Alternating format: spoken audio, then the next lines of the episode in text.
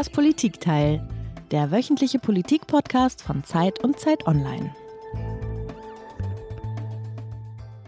In der Affäre um ein Geheimtreffen von Rechtsextremen, AfD-Politikern und Unternehmern kommen immer mehr Details ans Licht. Nach Informationen des Recherchenetzwerks Korrektiv soll es dabei um Pläne gegangen sein, massenhaft Asylbewerber, aber auch Deutsche mit Migrationshintergrund auszuweisen. Seitdem die Enthüllungen bekannt sind, geht eine Protestwelle gegen rechts durch das Land. Seit gut einer Woche treibt es Hunderttausende Menschen auf die Straße in vielen deutschen Städten gegen Rechtsextremismus, gegen das Erstarken der AfD. AfD. Unter dem Motto Köln stellt sich quer demonstrierten etwa 70.000 Menschen in der Domstadt. Eine Demo in München wurde wegen Überfüllung abgebrochen. Und auch in AfD-Hochburgen im Osten gingen viele gegen Rechtsextremismus auf die Straße.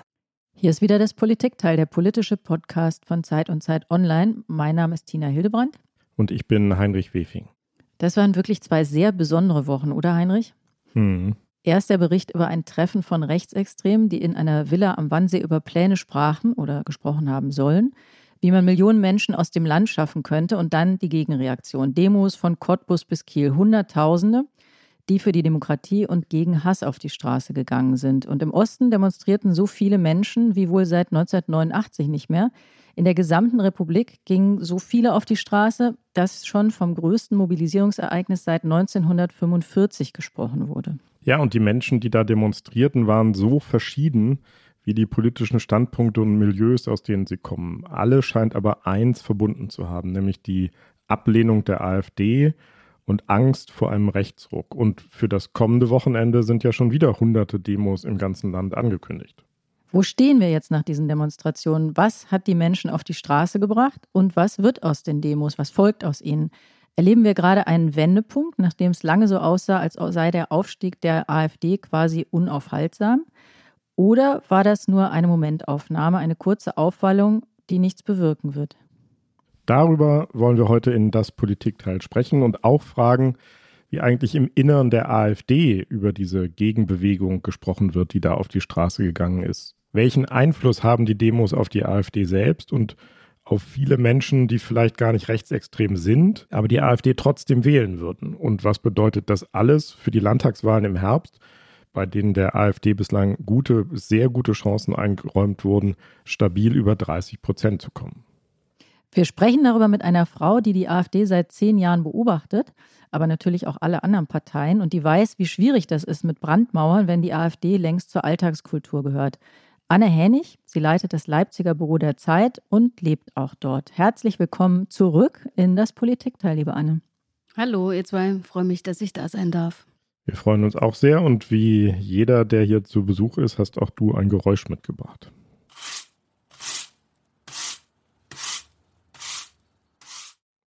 Okay, Anne, was war das? Das war ein Besen, denn ich muss immer, wenn ich einen Besen sehe, an die AfD denken bisschen berufsbedingt sozusagen. Die reden nämlich oft von Besen, insbesondere an Wahlabenden. Das habe ich ganz oft gehört, dass die sagen, zur Hälfte selbstironisch und zur Hälfte stolz. In manchen Gegenden Ostdeutschlands könnten sie auch mit einem blauen Besen antreten und würden trotzdem gewählt. So. Hm. Ich weiß nicht, ob es das für andere Parteien in anderen Gegenden auch gibt, diese Formulierung. Ich kannte sie vorher nicht.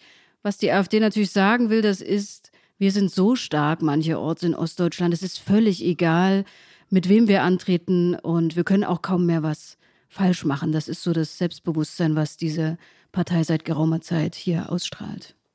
Besen, Besen seid's gewesen. Das passt ja zu mehrfach gut zu unserem Thema. Anne. Im Münsterland sagt man, glaube ich, man könnte einen Mehlsack aufstellen. Da ist der ein Besen Mehlsack. Mehlsack. Hm. Den sieht man nicht so häufig im Leben wie, wie so ein Besen. Das stimmt. Muss man nicht so oft dran denken. Anne, gehen wir nochmal zurück auf das Ereignis, das jetzt diese Großdemonstration im ganzen Land ausgelöst hat, nämlich dieses Treffen in einer Villa am Wannsee in der Nähe von Potsdam. Bring uns doch mal einmal auf den Stand. Wer war dabei? Was ist passiert? Und jetzt, was wissen wir, Stand jetzt heute über dieses Treffen? Also im November 2023, vor einigen Wochen also, trafen sich äh, mehrere Leute in einer Villa bei Potsdam.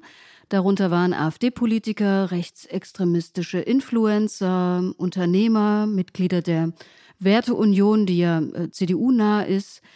Das war ein nicht öffentliches Treffen. Ob jetzt der Begriff Geheimtreffen so zutreffend ist, weiß ich nicht. Es war nicht öffentlich.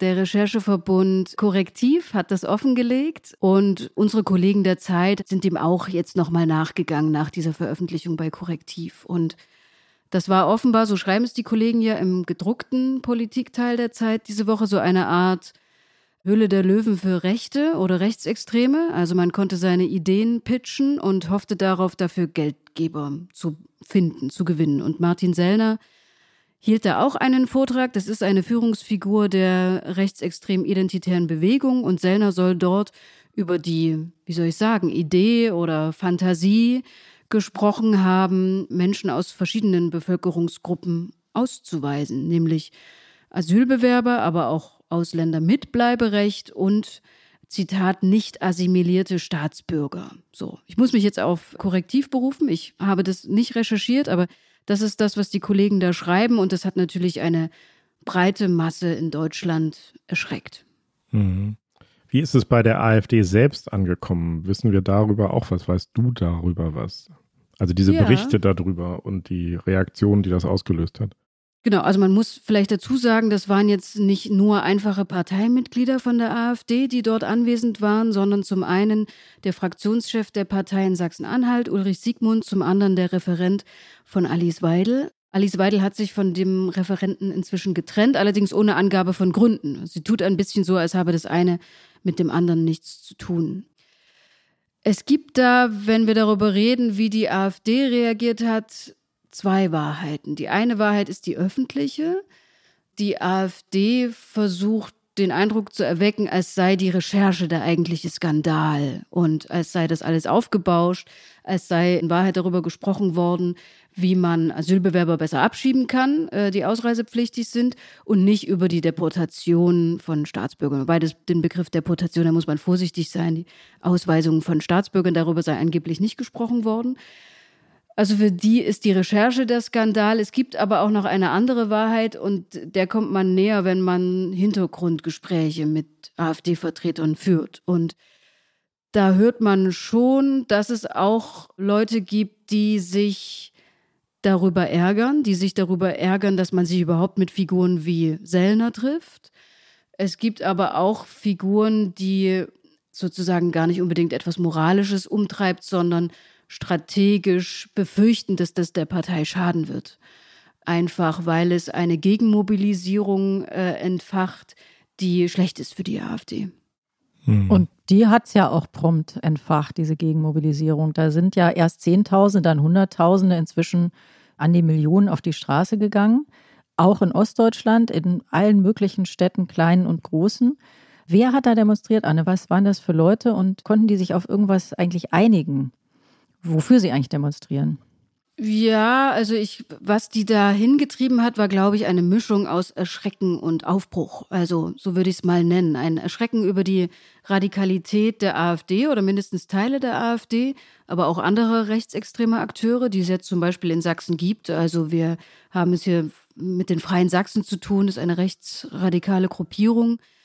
Aber zum Zweiten war da der Versuch, sozusagen die Stimmung zu drehen. Also zu sagen, in diesem Land werden alle immer unzufriedener und die Bundesregierung gibt dafür auch genug Anlass, aber deswegen sollten wir uns jetzt nicht in eine Stimmung hineinquatschen lassen, die irgendwann bei zu vielen eine Systemmüdigkeit aufkommen lässt. So. Und das waren Massendemos oder das sind Massendemos. Da kann ich mich jetzt vor allem darauf berufen, was Kollegen mir gesagt haben, also Leute aus allen Teilen der Gesellschaft. Nicht nur junge, nicht nur alte, nicht nur politisch linke oder politisch konservative, sondern Massendemonstrationen. Ich finde ja immer am spannendsten eigentlich diejenigen, die nicht rechtsextrem sind, aber vielleicht auch gewisse Sympathien mit der AfD hatten. Und ich glaube, dieses Treffen hat auch deswegen so eingeschlagen, weil da ja auch nicht nur die da waren in Potsdam, von denen man eh schon wusste, dass sie solche Ideen haben, sondern auch welche, die eigentlich CDU-Leute sind oder denen nahestehen. Hast du einen Eindruck schon gewinnen können? Das ist ja jetzt ähm, seit einer Woche sind diese Demos unterwegs und du hast mit vielen Leuten gesprochen, wie beides, also diese Massendemonstrationen gegen rechts, aber auch das Potsdamer Treffen, auf solche wirken, die, wo du sagen würdest, die sind nicht rechtsextrem, aber die hätten sich vielleicht doch vorstellen können, die AfD zu wählen. Tja, das weiß ich nicht so genau. Ich habe nicht den Eindruck, dass diese Demos einen sehr großen Effekt auf die Wähler haben. Wir hatten in Sachsen ja schon ähnliche Demonstrationen. Wir hatten in Chemnitz nach den Aufwallungen, die es dort gegeben hat, ein großes Wir sind mehr Konzert, das auch eine enorme Wirkung entfaltet hat. Ich könnte jetzt nicht behaupten, dass die AfD deswegen besonders geschwächt worden wäre in Chemnitz oder in Sachsen oder Umgebung. Ich glaube, dass diese Demos einen anderen Effekt haben, der der AfD auch schadet. Aber ob er jetzt wirklich Leute davon abhält, diese Partei zu wählen, ein kleines Milieu vielleicht schon. Also es gibt ja einfach Menschen, die nicht ständig Nachrichten konsumieren. Wir als Politikjournalisten können uns das wahrscheinlich immer nicht so gut vorstellen, aber für die weiß ich nicht, das höchste der Gefühle ist, ein bisschen Radio mitzuhören und bei gmx.de irgendwie mal kurz zu checken, was auf der Seite steht, bevor man die eigenen Mails öffnet. Und dass dieses, ich würde mal sagen, eher politikferne Klientel jetzt sieht, da gibt es relativ viele Menschen in Deutschland, die haben total Angst vor dieser Partei und die warnen davor, sie zu wählen. Das darf man, glaube ich, nicht ganz unterschätzen. Einfach weil ihnen vorgeführt wird, Warnungen vor der AfD sind jetzt keine Elitensache, nicht nur etwas, was man in, von Politikern hört oder Journalisten, sondern von einer breiten Masse aus der Bevölkerung. Aber wie gesagt, ich würde es nicht überschätzen. Hm. Jetzt mal nachgefragt, du meinst, das ist der Effekt, weil du eben sagtest, das hat einen anderen Effekt. Nee, das Achso, dann also, würde ich nach diesem anderen Effekt ja, jetzt fragen, genau. Genau, also äh, Effekt auf die AfD-Wähler könnte sein, aber es hat einen anderen ganz wichtigen Effekt. Nämlich? Und deswegen bin ich auch sehr gespannt, ob diese Demos weitergehen. Meiner Erfahrung nach kann man die AfD gerade und insbesondere in Ostdeutschland kaum schrumpfen, sondern man muss die übertrumpfen, wenn man die Wahl gewinnen will. Das ist übrigens auch nicht nur in Deutschland so, das ist auch in den USA so gewesen, meine ich. Also Donald mhm. Trump war bei der Wahl vor vier Jahren gar nicht so viel schlechter, sondern Joe Biden hat mehr Leute mobilisiert und auch. Trump hat so viele Leute mobilisiert wie noch nie ein republikanischer Präsidentschaftskandidat, aber Biden hat halt noch mehr Leute auf die Straße gebracht. Genau, genau, genau deine These, ja.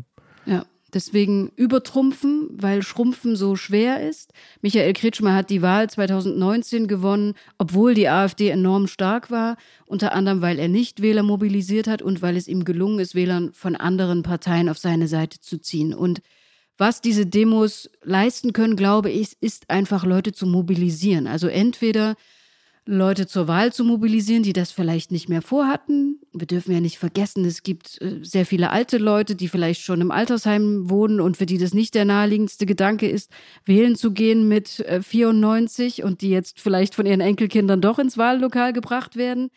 Wir dürfen nicht vergessen, dass es sehr viele Wähler gibt, die normalerweise sonstige wählen. Also irgendwie, weiß ich nicht, die Tierschutzpartei oder welche Partei auch immer, die Biertrinkerpartei und die sich sagen, in diesem Jahr wähle ich halt doch mal eine der großen, weil ihnen klar wird, sozusagen, worum es geht. Diesen Effekt könnten diese Demonstrationen schon haben, ganz abgesehen davon, dass sie, und darüber haben wir ja schon gesprochen, auch eine Irritation innerhalb der AfD ausgelöst haben, weil die AfD sich ja gerne inszenieren will als eigentliche Partei der Mehrheit, als Partei der schweigenden Mehrheit und die jetzt vorgeführt bekommt, wie groß die Ablehnung ist, die sie auch auslöst. Und das ist nie angenehm. Also wenn man sieht, dass Hunderttausende auf den Straßen sind gegen einen selbst, das macht schon was, selbst mit AfD-Politikern, wahrscheinlich nicht mit Björn Höcke, aber es gibt da auch noch andere. Das ist interessant, was du sagst. Das ähm, ist sowieso interessant, aber es passt zu einer Erfahrung, die ich gerade gemacht habe. Ich war für ein paar Tage auf Recherche in Polen und da hat mir ein sehr kluger Mensch gesagt, dass es der dortigen rechtsnationalistischen Partei Peace eben über acht Jahre gelungen sei, einer Minderheit einzureden, sie sei die Mehrheit. Also genau das, was du hier letztlich ja auch erlebst. Und dagegen sei die wahre Mehrheit jetzt halt im vergangenen Oktober an die Wahlurnen gegangen und habe die Verhältnisse mal klargestellt. Und auch da ging es, exakt dein Punkt, da ging es darum, dass endlich auch die liberalen Kräfte mobilisieren konnten gegen die extrem mobilisierungsfähigen rechten Kräfte in Polen. Also dieses, die Frage, wer ist eigentlich die Mehrheit und wer fühlt sich als Mehrheit und wer lässt sich einreden, dass er die Mehrheit ist oder auf dem Weg in die Minderheit, das ist, glaube ich, ein total wichtiges Element. Ja, glaube ich auch. es hat schon auch Nachteile, ne? Diese Wir gegen die Stimmung ist nicht nur positiv, weil ja auch das Wir-Lager eigentlich zersplittert ist und man sich ja eigentlich nicht wie ein monolithischer Block fühlt von CDU bis Linkspartei und das jetzt irgendwie so zwangsläufig glaubt sein zu müssen. So. Mhm, klar, das wäre auch nicht gut, das stimmt. Und damit würde man ja der AfD auch wieder Vorschub leisten. Das ist ja genau eins der Argumente der AfD. Es gibt sozusagen nur eine breite Mainstream-Masse und uns. Ne? Und das bestärkt dann natürlich auch dieses Argument vielleicht. Ja, und ich wäre auch vorsichtig mit der Halbwertszeit dieser Aussage. Also klar, wir wissen ja, dass die AfD nirgendwo regiert. Wir wissen, dass sie nirgendwo die absolute Mehrheit hat, also auf Bundes- bzw. Landesebene. Wir wissen, dass sie bei manchen zwar große Anziehung äh, auslöst, bei anderen Wählerschichten aber auch eine sehr große Abneigung, wissen wir alles. Aber Tut mir jetzt leid für die schlechte Nachricht, aber die Zahl derer, die sagen, sie könnten sich unter keinen Umständen vorstellen, AfD zu wählen, die wird kleiner. Das mhm. wissen wir aus Umfragen. Und auch wenn das jetzt manche wundern mag, ist das halt so. Und zwar nicht nur im Osten, ja? auch in Westdeutschland. Deswegen finde ich, wir können uns auf dieser Erkenntnis nicht ausruhen, zu sagen, die einen sind viel stärker als die anderen, zumal wir ja wissen, dass die AfD in manchen ostdeutschen Kommunen schon Wahlen gewonnen hat. Sie stellt den Landrat in Sonneberg, sie stellt den Oberbürgermeister in Pirna, den Bürgermeister in Ragun-Jesnitz in Sachsen-Anhalt und am Wochenende hat sie die Chance, den nächsten Landrat zu stellen im Saale-Orla-Kreis. Also das ist für den Moment irgendwie vielleicht eine beruhigende Erkenntnis. Die einen sind mehr, aber hilft einem auch nicht und ist auch irgendwie banal, weil es ja klar, dass in der Demokratie die Mehrheit sozusagen regiert, eigentlich. Mhm. Dieses Demokratieargument, das wird ja jetzt in den, bei den Demos geht es ja immer darum, die Demokratie zu verteidigen. Und äh, Björn Höcke, der sehr umstrittene AfD-Anführer, der versucht das ja umzudrehen. Hören wir uns einmal kurz an, was er sagt. Jetzt dieser angebliche Skandal um ein privates Treffen in Berlin. Wo sind wir hingekommen, dass man sich nicht mehr privat treffen kann und über alles reden kann? Können wir überhaupt noch von einer Demokratie reden? Nein, natürlich nicht. Das ist keine Demokratie mehr. Das ist ein Halbtotalitarismus, in dem wir leben. Und das muss sich ändern. Es muss wieder eine Demokratie werden. Deutschland muss frei und souverän werden. Also Höcke beansprucht hier nicht, die Demokratie zu gefährden, sondern im Gegenteil, dass die AfD die Demokratie verteidigt. Und damit hebt er natürlich genau auf dieses Argument ab, was immer wieder von der AfD kommt. Ihr nennt das nur Demokratie, wenn das rauskommt, was ihr gut findet. Und wenn Wahlergebnisse, du hast sie alle aufgezählt, Anne, die ja in Wahlen errungen sind, wenn da solche Ergebnisse rauskommen, dann, äh, dann lehnt ihr das ab und ihr akzeptiert die Demokratie mit anderen Worten nicht. Ist das eigentlich was, was resoniert bei den Leuten, was auf fruchtbaren Boden stößt? Ja, bei manchen stößt das schon auf fruchtbaren Boden. Nun muss man sagen, bei den Wahlen, die ich gerade erwähnt habe, die Ergebnisse sind ja akzeptiert worden. Also, und da ist es ja sogar so, oder nicht sogar, da ist es einfach so, dass in den entsprechenden Kommunalparlamenten jetzt auch Leute aus der CDU und so weiter mit dem AfD-Landrat oder dem AfD-Oberbürgermeister zusammenarbeiten und zusammenarbeiten müssen.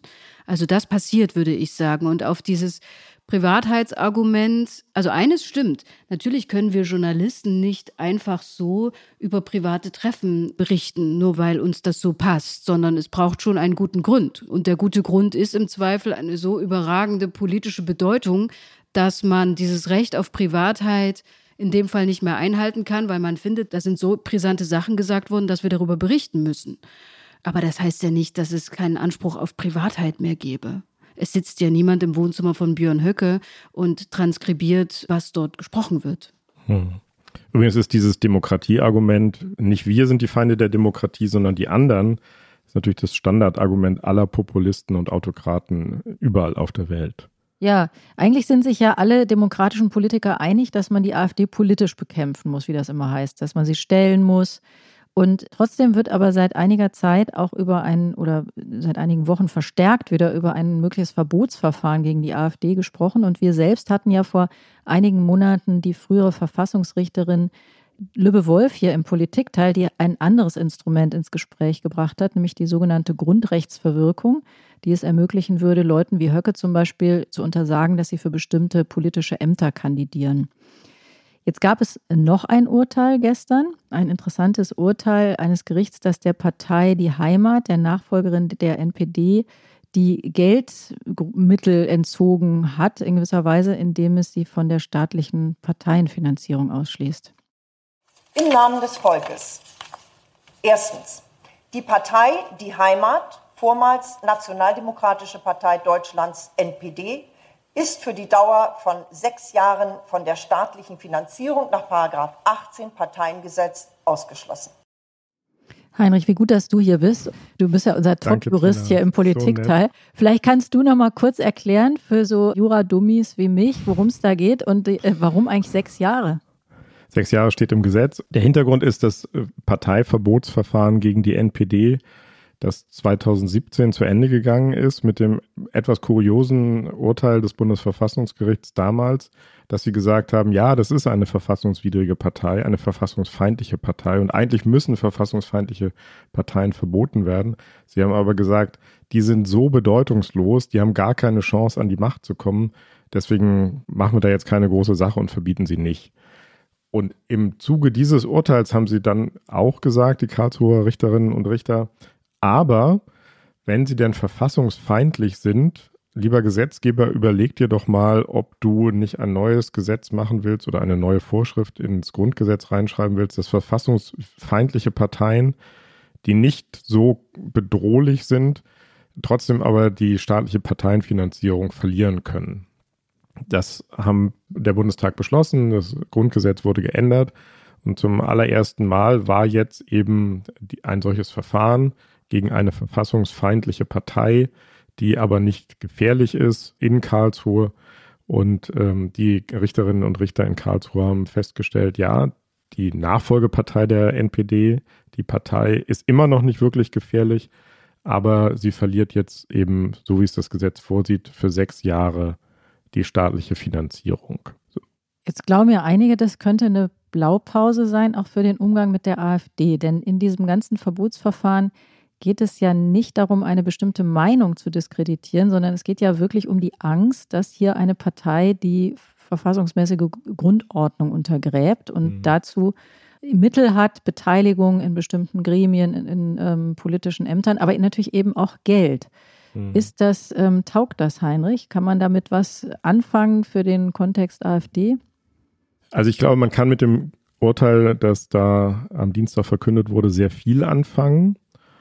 So wie ich das Urteil lese, ist es aber jetzt nicht ein neues Instrument, das man auch gegen die AfD anwenden kann. So wie ich das Urteil verstehe, sagen die Richterinnen und Richter, es gibt zwei Möglichkeiten. Entweder eben die verfassungsfeindliche Partei, die nicht gefährlich ist, der wird das Geld entzogen, oder die verfassungsfeindliche Partei, die gefährlich ist, die wird verboten. Aber man hat nicht die Wahl zwischen beiden Instrumenten. Das ist noch ein bisschen umstritten in den ersten Kommentierungen, aber also ich lese das Urteil so, dass es keine Wahl gibt, weder für die Antragsteller noch für das Gericht. Aber total interessant ist, sie sind nochmal alle Argumente durchgegangen, warum diese Partei, die Heimat, verfassungsfeindlich ist, verfassungswidrig. Und da kann man jetzt wie in, so in einer Checkliste durchgehen.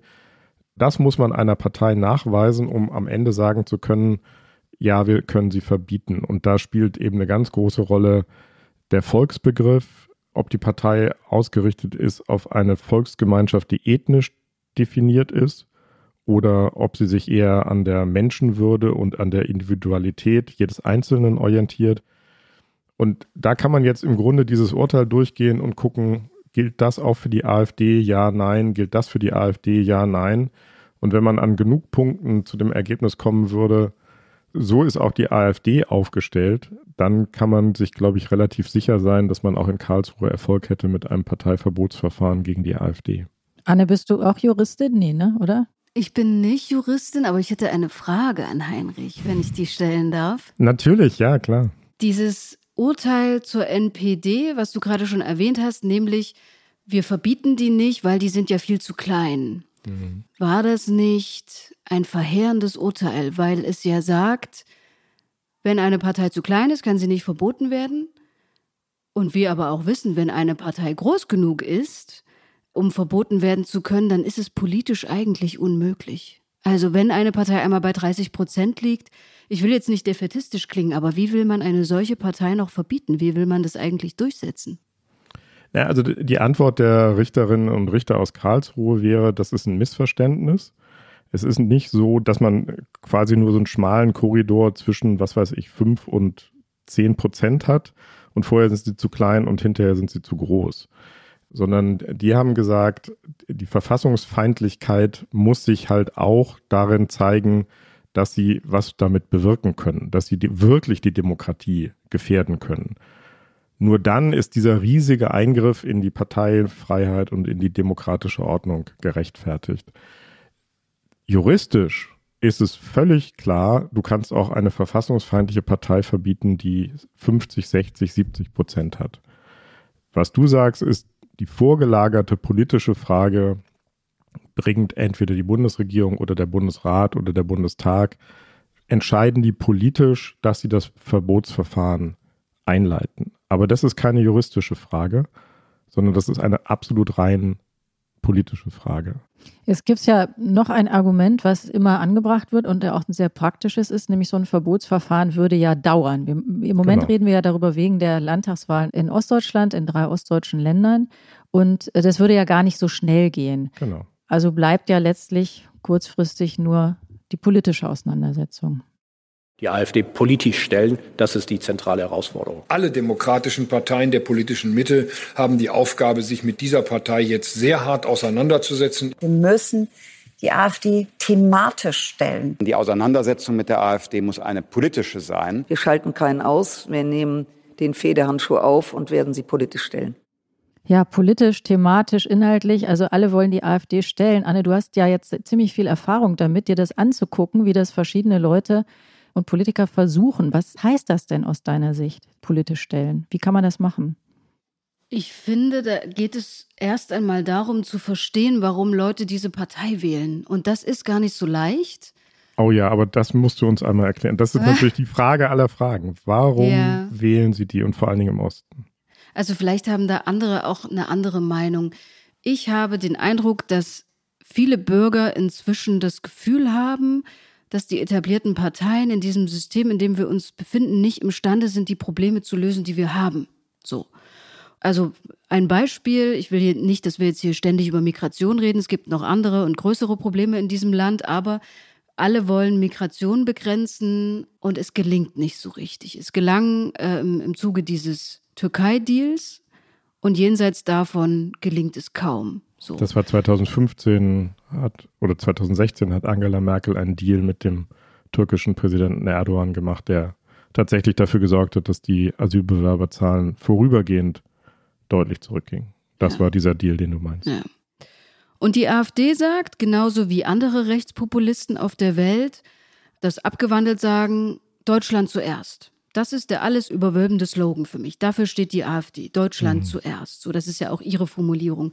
Und da schwingen aus meiner Sicht zwei Sachen mit. A, die Unterstellung, die anderen Parteien, die Bundesregierung würden deutsche Interessen nicht mehr vertreten wollen. So, das kann man, glaube ich, entkräften. Und das ist auch nicht das stärkste Argument der AfD. Viel wichtiger aus meiner Sicht B ist, dass die AfD sagt, so wie der Staat inzwischen eingewoben ist in internationales Recht, internationale Organisationen, in die EU, die NATO, so hat er nicht mehr genügend Bewegungsfreiraum, um deutsche Interessen durchzusetzen. Und deswegen ist die Lösung der AfD und andere Rechtspopulisten, wir kappen diese Verbindungen, wir schwächen sie, wir schotten uns ab, so, damit nicht mehr andere so großen Einfluss auf unser eigenes Schicksal nehmen. Und die großen drei Themen der AfD waren A, die Euro-Rettungspolitik. Man wollte den Euro loswerden. Auch da ging es darum, sich sozusagen finanzpolitisch abzuschotten. Das zweite große Thema war die Migrationspolitik. Klar, da ging es darum, sich gegen Migrationsströme abzuschotten. Und das dritte große Thema jetzt ist die Klimapolitik. Da geht es darum, sich zu wehren gegen eine Klimapolitik, der man unterstellt, dass sie sowieso nichts bringt oder überzogen ist oder keinen Sinn ergibt, solange das nicht irgendwie weltweit passiert. Und Immer geht es um diese Abschottungsidee. Die AfD redet aber gar nicht so oft über diese Abschottungsidee. Sie tut nur so, als wäre sie, wenn sie einmal an der Macht wäre, dann wahnsinnig mächtig. Und sie redet nicht so viel darüber, wie sie das eigentlich äh, hinkriegen will. Also über den Dexit wird ja relativ verschwiemelt gesprochen. Es ist nicht so, dass die AfD ständig sagt, sie wolle aus der EU austreten. Aber de facto müsste sie das ja machen, wenn sie sich von der EU nicht mehr in ihren Worten gängeln lassen will. Dexit muss man vielleicht noch mal kurz erklären. Das wäre der Austritt Deutschlands aus der EU analog zum Brexit, ne? Pardon, genau, ja. Also äh, es gibt ja jetzt eine neue Debatte in der AfD darüber, ob man die Bevölkerung darüber abstimmen lassen will, aus der EU auszutreten oder nicht. Und ich finde, wenn man die AfD versuchen will zu schwächen, dann kommt es auf zwei Sachen an. Es kommt A darauf an, zu zeigen, dass der Staat eben doch stark ist. Also, dass die Parteien das doch umsetzen können, was sie versprechen. Und das ist gar kein so ein kleines Ziel. Also, ich weiß nicht, die Zeitenwende geht, glaube ich, nicht so gut voran. Und ob die CDU imstande ist, in Migrationsfragen das umzusetzen, was sie sich jetzt in ihr neues Grundsatzprogramm geschrieben hat. Da ist ja die Idee, Asylbewerber in Drittstaaten zu bringen, damit sie dort ihr Verfahren abwarten. Mal sehen, ob Olaf Scholz sein großgestecktes Ziel, wir werden im großen Stile abschieben, erreicht. Mal gucken. Sie haben diese Erwartung jetzt selber geweckt, auch weil sie schon merken, die Leute wollen keine Versprechungen, die wollen Lösungen sehen. Das betrifft die AfD-Wähler, aber es betrifft eben, ich glaube, auch darüber hinausgehend noch ein Klientel so. Also ich sage, dass die anderen Parteien nicht so reden sollten wie die AfD, aber sie sollten trotzdem auch nicht vergessen, dass so Sicherheitsthemen den Nationalstaat stark machen, dass das schon eine Verlockung hat für viele, übrigens auch für dieses Sarah Wagenknecht-Klientel. Komme vielleicht nochmal nachher drauf. Die haben ja ein strukturelles Handicap, diejenigen, die regieren, nämlich man kann ein Versprechen sofort in den Raum stellen, aber diese, diese ganzen Umsetzungen, die dauern eben. Und das ist ja ist vielleicht ein bisschen analog zur, zur Klimafrage, die Frage, haben die genug Zeit, um diesen Nachweis zu führen, den du beschreibst, dass der Staat handeln kann, dass, dass er stark sein kann, dass die Parteien Politik umsetzen können? Naja, noch ist die AfD ja im Bund weit davon entfernt, an die Regierung zu kommen. In den Bundesländern sieht es ein bisschen anders aus, aber selbst da halte ich es für nicht so wahrscheinlich, dass wir im Herbst äh, einen AfD-Ministerpräsidenten haben. Also für wirklich nicht so wahrscheinlich. Und deswegen gibt es schon noch Zeit, ja. Ich habe noch mal eine andere Nachfrage zu deiner Theorie, die mir über weite total einleuchtet. Was ich mich aber frage, warum ist die AfD dann eben zum Beispiel in den Bundesländern so stark? Keine Landesregierung kann irgendwas zum Austritt Deutschlands aus der EU beitragen, also nicht sehr viel jedenfalls. Kein Kommunalparlament kann das tun. Du hast die Landräte und Bürgermeister erwähnt, die jetzt auch massenhaft, und also die AfD-Kandidaten bekommen viele Stimmen, auch auf kommunaler Ebene. Ich frage mich manchmal, ob es nicht vielleicht noch ein bisschen basaler ist. Ich frage mich, sind die AfD-Wähler eigentlich für etwas oder überwiegend gegen etwas? Und das ist das von dir erwähnte Europa, das sind die Grünen, das sind die Eliten, das sind die Medien, das ganze System, die Ampel.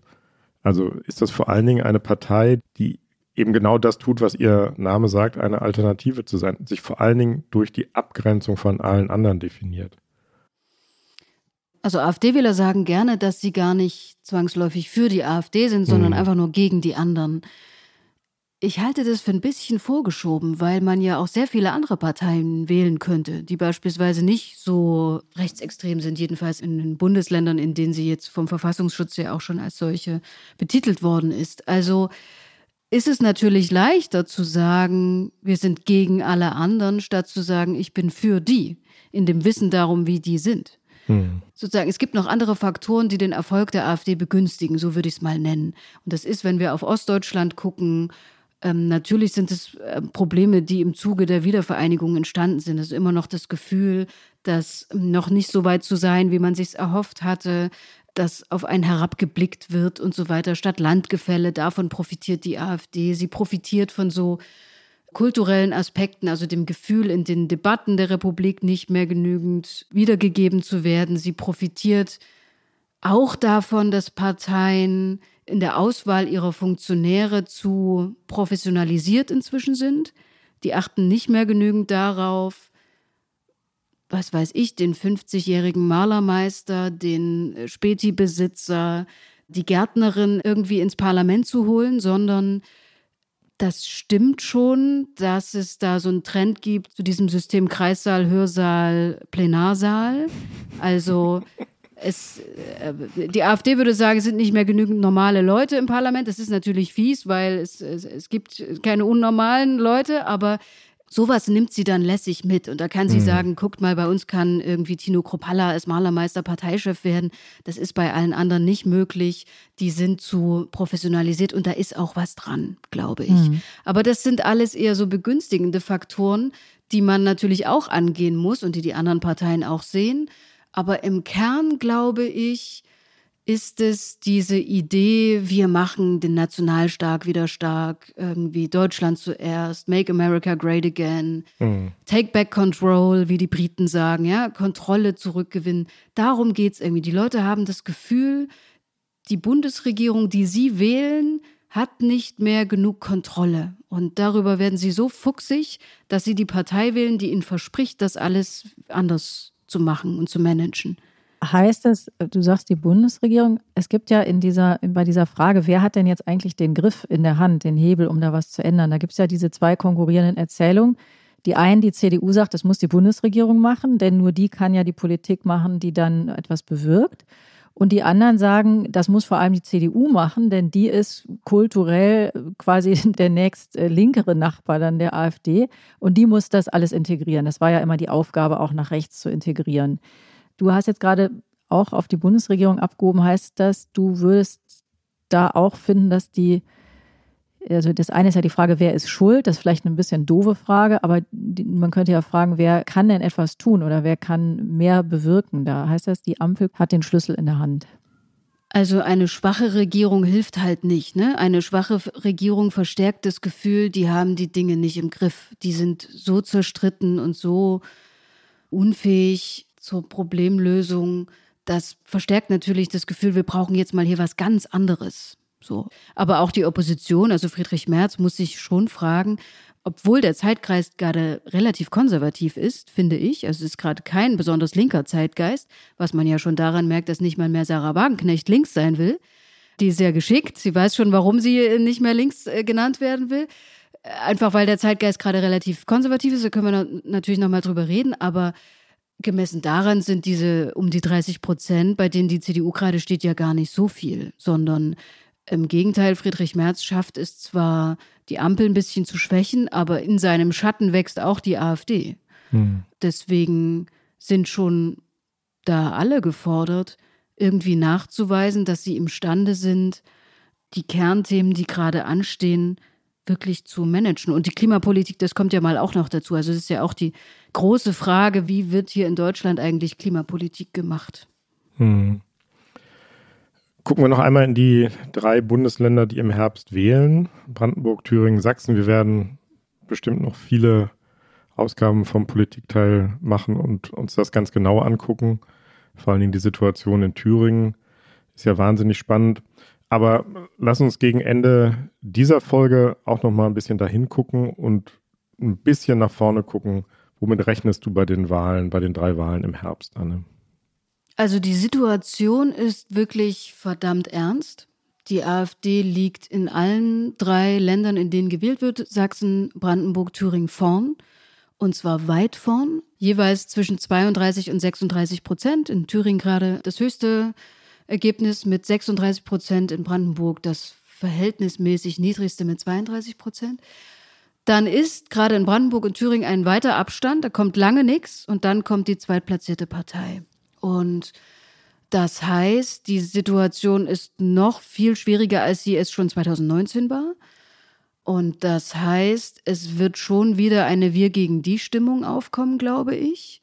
Es gibt bei allen Landtagswahlen einen Ministerpräsidenteneffekt und ich rechne in Brandenburg und Sachsen schon damit, dass Leute sagen, naja gut, dann wählen wir, wir wählen den Kretschmer und wir wählen den Wojtke, die kennen wir, obwohl wir sonst eigentlich lieber eine andere Partei wählen würden.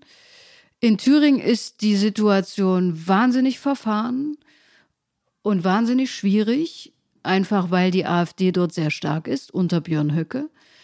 Und die zweitplatzierte CDU eigentlich sich entscheiden müsste, nach derzeitiger Lage der Dinge, will sie mit der AfD regieren, um eine Mehrheit herzustellen, oder will sie mit der Linken regieren, um eine Mehrheit herzustellen? Und beides schließt sie ja aus. Und wenn ich es richtig verstehe, ist die Situation ja auch deswegen in Thüringen so besonders zugespitzt, weil es da ein besonderes ähm, Wahlrecht gibt oder da, sozusagen das Recht zur Wahl des Ministerpräsidenten nochmal anders ist als in anderen Bundesländern. Anne, korrigiere mich, aber so habe ich das gelesen, dass eben in Thüringen nach der zweiten oder dritten Wahl eine einfache Mehrheit reicht. Dann bräuchte man also keine absolute Mehrheit mehr, sondern dann würde der gewinnen, der die meisten Stimmen hat und es könnte dann die AfD sein. Du hast am Anfang oder zwischendurch mal gesagt, du siehst es eigentlich nicht unbedingt, dass da am Ende des Jahres dann in irgendeinem dieser Länder ein Ministerpräsident ist. Diese Frage, kann das wirklich sein, dass Björn Höcke Ministerpräsident wird, das ist auch eine, die uns viele Hörerinnen und Hörer oft stellen. Also die, ähm, das ist eine, die offensichtlich viele Leute umtreibt. Wie ja. würdest du die beantworten? In Brandenburg relativ sicher nicht. In Sachsen kann es sein, dass die AfD ich sag mal aus Versehen, die absolute Mehrheit erreicht. In Sachsen gibt es nur zwei große Parteien. Es gibt nur die CDU und die AfD. Und dann kommt lange, lange, lange, lange, lange, lange, lange gar nichts. Und dann sind sowohl die SPD als auch die Linken, als auch die Grünen, als auch die FDP einstellig. Und zwar knapp unter der 5%-Hürde zum Teil auch. Ne? Knapp unter und knapp drüber, genau. Mhm. Und wenn mehrere dieser kleinen Parteien an der 5%-Hürde scheitern, dann kann es sein, dass um die 40 Prozent reichen, um die absolute Mehrheit zu erreichen. Und davon ist die AfD nicht besonders weit entfernt. Davor gruselt es ihr übrigens auch selber, weil sie genau weiß, dass sie noch gar nicht imstande wäre zu regieren, schon gar nicht in einer absoluten Mehrheit. Also das würde ich nicht ausschließen. Das könnte übrigens auch in Thüringen passieren. Aber dass die anderen Parteien jemanden von der AfD in Ostdeutschland, wo diese Partei als gesichert rechtsextrem gilt, zum Ministerpräsidenten wählt, das kann ich mir nicht vorstellen. Und ich kann mir auch nicht vorstellen, dass die Parteien in Thüringen, Entschuldigung, wenn ich jetzt so direkt werde, aber so doof sind, in eine derartige Konstellation nochmal zu gehen wie 2020. Also damals haben ja CDU, FDP und AfD quasi aus Versehen angeblich zusammen einen Ministerpräsidenten gewählt. Ich glaube, da reicht das Verantwortungsbewusstsein schon, dass eine solche Konstellation nicht nochmal zu wiederholen. Also, dass Mario Vogt sich mit Stimmen der AfD zum Ministerpräsidenten wählen lässt, hältst du für ausgeschlossen. Das ist der Oppositionsführer der CDU in Thüringen. Ja, ja. Sagen wir es mal so, er beteuert jedenfalls immer, dass er das nicht möchte. Und der CDU-Chef Friedrich Merz beteuert immer, dass er das nicht möchte. Oder anders gesagt, ich weiß nicht, was in der ostdeutschen CDU passiert, wenn die Wahlen so katastrophal ausgehen, dass es das vorhandene Führungspersonal wegspült, dass die zurücktreten müssen oder zum Zurücktritt gezwungen werden sozusagen oder gedrängt werden.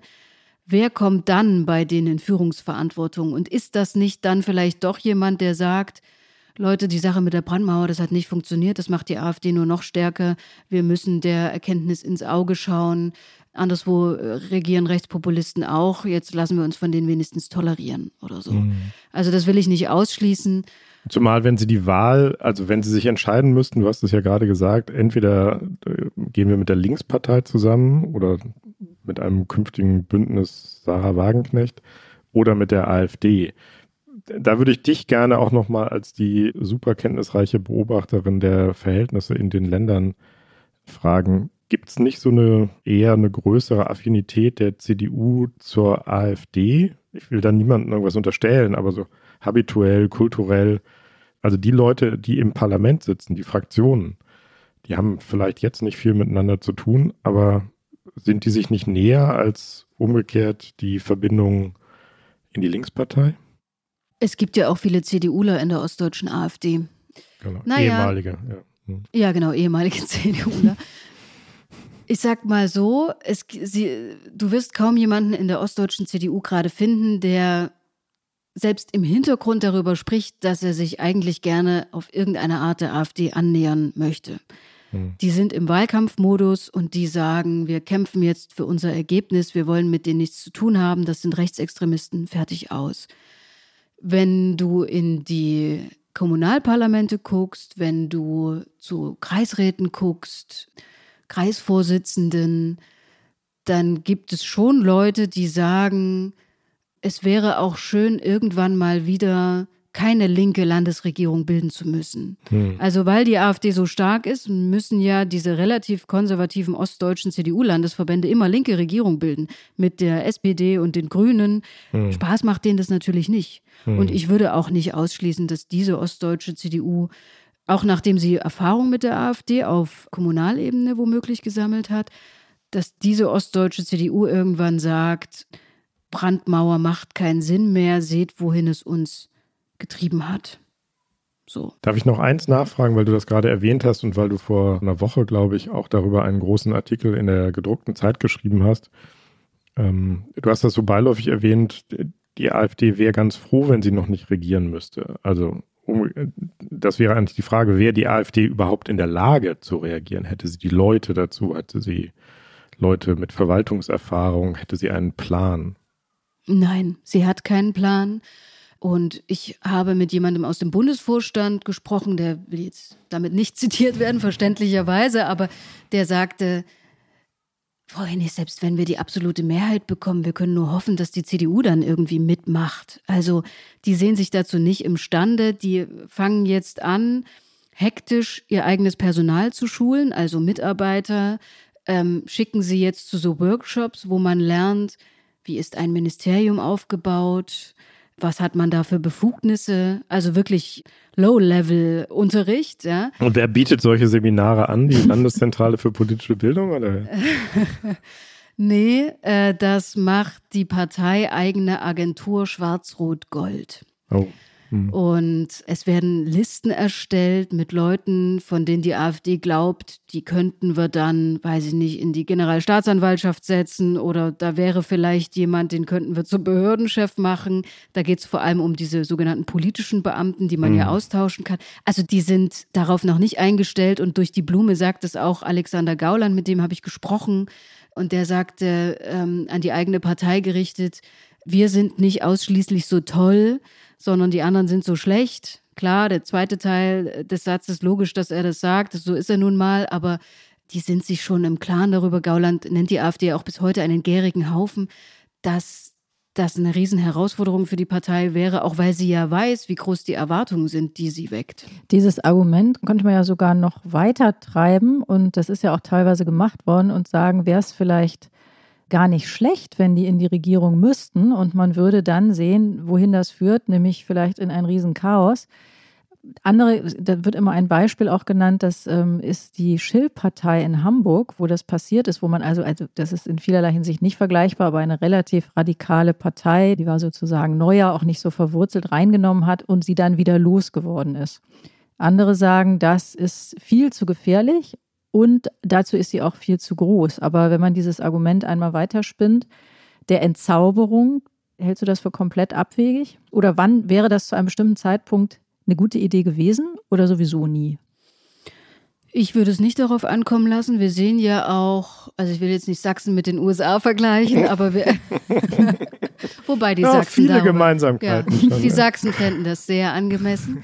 Also wir sehen ja, was Donald Trump in den USA gemacht hat, und wir sehen, dass diese Parteien das verdammt ernst meinen, was sie ankündigen und wo, hm. wovon sie nur so raunen. Ich würde es darauf nicht ankommen lassen. Also wenn man zu der Erkenntnis kommt, die sind willens, das System in Frage zu stellen. Das ist ja der Knackpunkt. So, wenn die AfD sich irgendwann mal so deradikalisiert hat, dass man sagt, die sind eine rechte Partei, ja, aber die stellen nicht das System in Frage, dann klar kann man darüber nachdenken. Aber ich hätte so Zweifel, ob die AfD also nicht doch das System in Frage stellt. Ob das ein guter Weg dahin ist. Mhm. Und im Moment sehen wir ja, dass sie sich immer weiter radikalisiert und immer weiter wächst. Beides gleichzeitig. Das ist ja das Erstaunliche eigentlich und sehr Bedrohliche. Und ich frage mich auch bis heute, woran das liegt. Also klar, wir haben alle Erklärungsansätze, aber diese fortschreitende Radikalisierung, warum machen die das? Warum lassen die sich darauf ein? Ich glaube, es hat schon auch etwas mit diesem rechtsextremen Vorfeld zu tun, davon, dass die AfD abhängig ist von anderen Rechtsextremen, die sie in den Wahlkämpfen unterstützt, die Geld organisiert, die permanent Social-Media-Arbeit macht. Es ist ja überhaupt nicht zu unterschätzen, was die AfD und ihre Unterstützer alles bei TikTok machen und so. Vielleicht liegt es daran, ich weiß es nicht, aber da müsst ihr Hm. noch mal eine eigene Folge dazu aufnehmen. Machen wir. Fürchte ich. Ja, du, du hast recht, da müssen wir, also ich glaube, wir werden noch viele Folgen aufnehmen, die im weiteren Sinne mit unserem Thema zu tun haben, aber das war ja jetzt schon mal viel Stoff zum Nachdenken, Anne, und ein guter Moment, um auf die beliebte Rubrik zu kommen, die Flop 5. Sätze, Dinge, Irrtümer, Klischees, wo du sagst, oh nee, das nervt, das kann ich nicht mehr hören. Ja.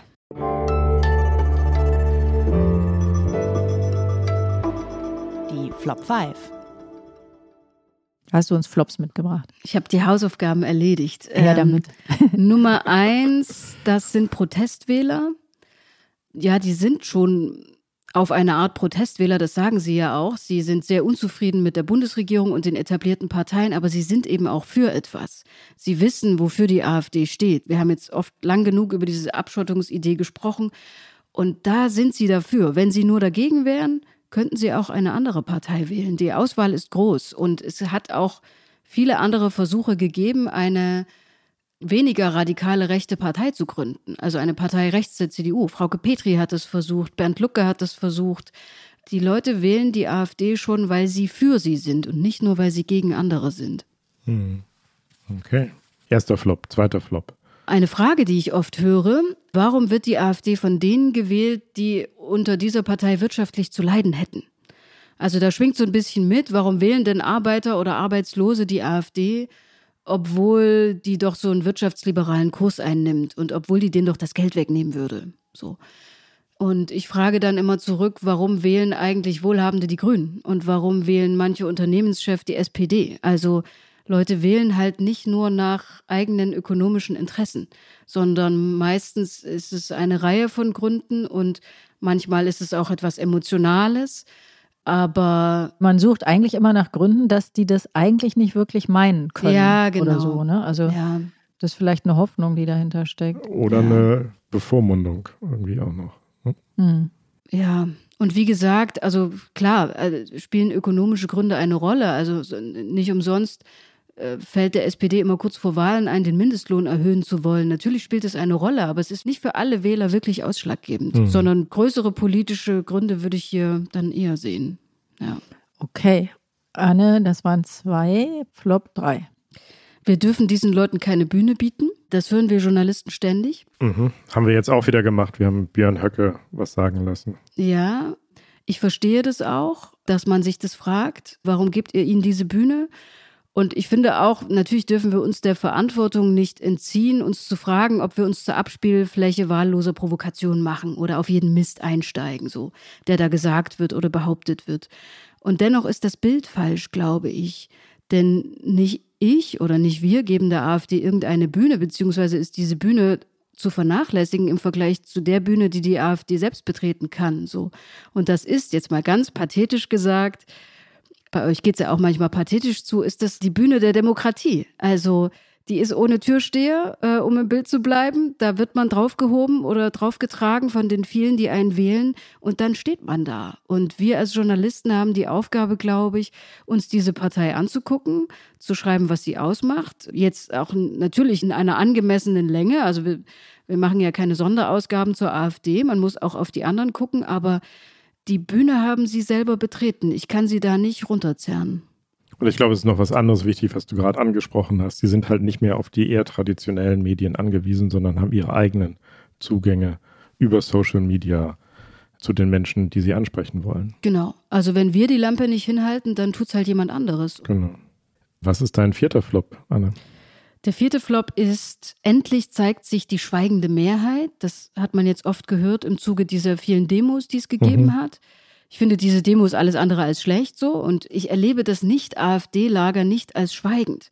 Es dominiert mindestens den medialen Diskurs, es dominiert alle relevanten gesellschaftlichen Positionen, auch jenseits der Funktionsebenen, will ich es mal nennen. Mhm. Und ich kenne diese Gesellschaft auch nicht so, dass sie schweigt. Also es gab Zeiten, insbesondere hier in Sachsen nach Pegida, da haben wir uns wund diskutiert, ja. Eine Diskussionsrunde nach der nächsten, kontrovers, hitzig, manchmal auch konstruktiv, in den Familien, in den Freundeskreisen. Ich finde, von Schweigen kann keine Rede sein. Zuletzt hat man so ein bisschen das Gefühl, die anwachsenden Erfolge der AfD werden irgendwie so hilflos hingenommen. Und das ändert sich gerade. Aber Schweigen, weiß ich nicht, finde ich irgendwie eine komische Metapher. Okay. Einen hast du noch, Anne. Der letzte, jetzt mache ich mich wieder unbeliebt, glaube ich, ist Wir sind mehr. So heißen manche dieser Demos. So hieß auch schon eine Demo in Chemnitz. Ich hatte das vorhin erwähnt, die ich mhm. toll fand. Ich will also niemanden angreifen, der sowas schon mal auf ein Plakat geschrieben hat. Ich verstehe auch jeden, der dem Impuls nachgibt, zu sagen, ihr seid zwar furchtbar laut und fühlt euch mächtig, aber wir sind mehr, so. Aber wenn man darauf vertrauen würde, dass man mehr ist, müsste man ja, überspitzt gesagt, nicht demonstrieren, denn in der Demokratie regiert die Mehrheit. Sondern ich finde, der Punkt ist ein anderer. Nämlich, wenn sich das nicht so gut als Slogan eignet, der Punkt ist ja gerade, ihr geht zu weit. Ihr überschreitet Grenzen, die unverhandelbar sind. Selbst wenn die AfD in der Mehrheit wäre, würde man ja wahrscheinlich demonstrieren gegen die Auswüchse, die sich da zuletzt zeigten. Wenn man da noch demonstrieren darf. Ja, ja, aber so schnell kriegt man die Demokratie nicht ausgehöhlt. Das, das dauert eine Weile. Also ich weiß, Demos sind jetzt nicht zwangsläufig ein Ort für differenzierte Debatten und so. Und in diesem Wir sind mehr schwingt halt immer so ein Edge-Badge mit, was ja gar nicht gemeint ist, glaube ich, mhm. sondern gemeint sind diese Demos als Ausdruck des Erschreckens und als Selbstvergewisserung, sich das nicht gefallen lassen zu wollen. Ich sehe es ein bisschen anders. Ich finde dieses Wir sind mehr gar nicht so sehr irgendwie selbstgefällig oder bräsig oder edge-badge, sondern du hast es ja gerade gesagt, wir hatten, glaube ich, für ein paar Wochen, Monate, Jahre inzwischen das Gefühl, es ist unaufhaltsam, geht es immer nur in eine Richtung.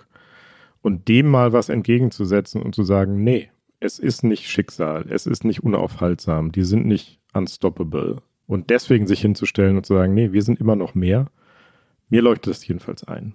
We agree to disagree. Verstehe, verstehe. Ich sage es ungern, aber unsere Zeit neigt sich dem Ende zu und trotzdem müssen wir vielleicht noch eine Frage stellen, weil wir haben das angekündigt und das ähm, darauf weisen immer Hörerinnen und Hörer zu Recht hin, wenn wir irgendwas ankündigen und es dann aber gar nicht fragen, weil wir sagen, da kommen wir später sicher noch dazu.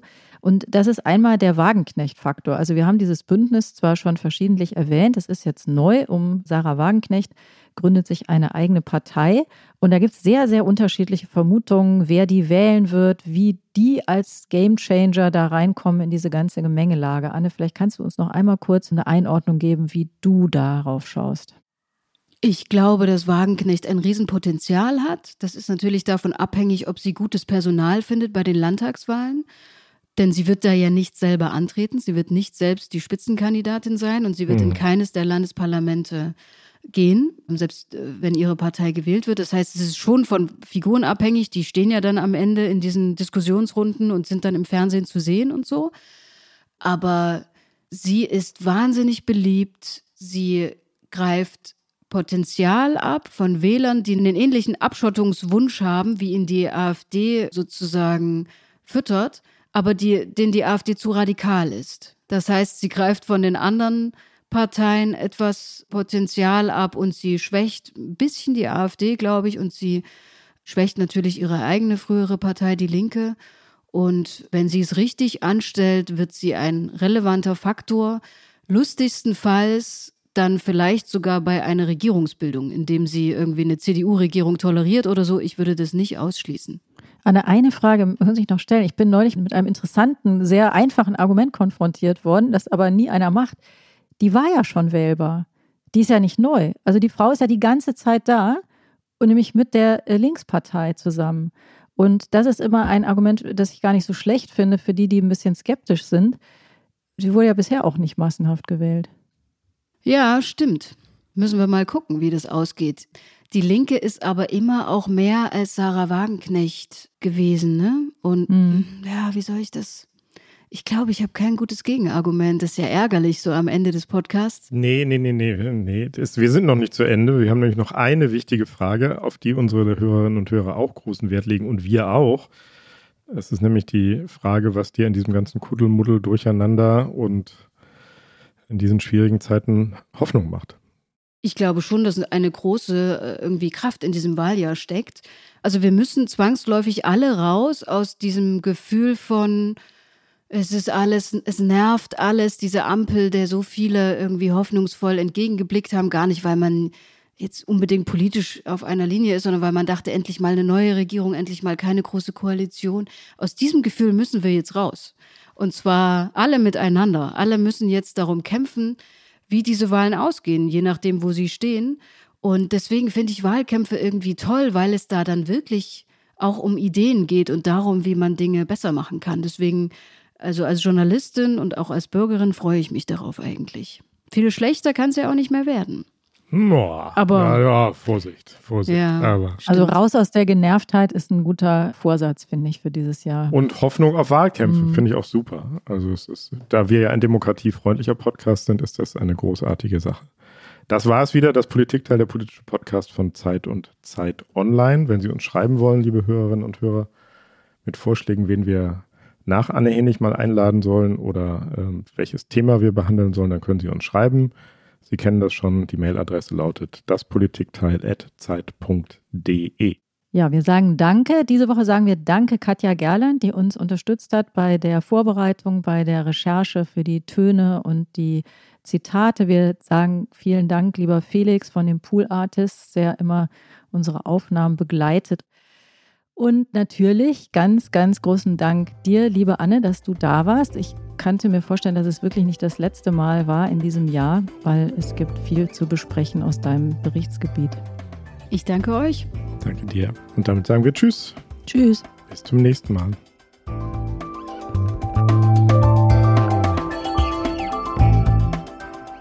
Das Politikteil ist ein Podcast von Zeit und Zeit Online, produziert von poolartists.de.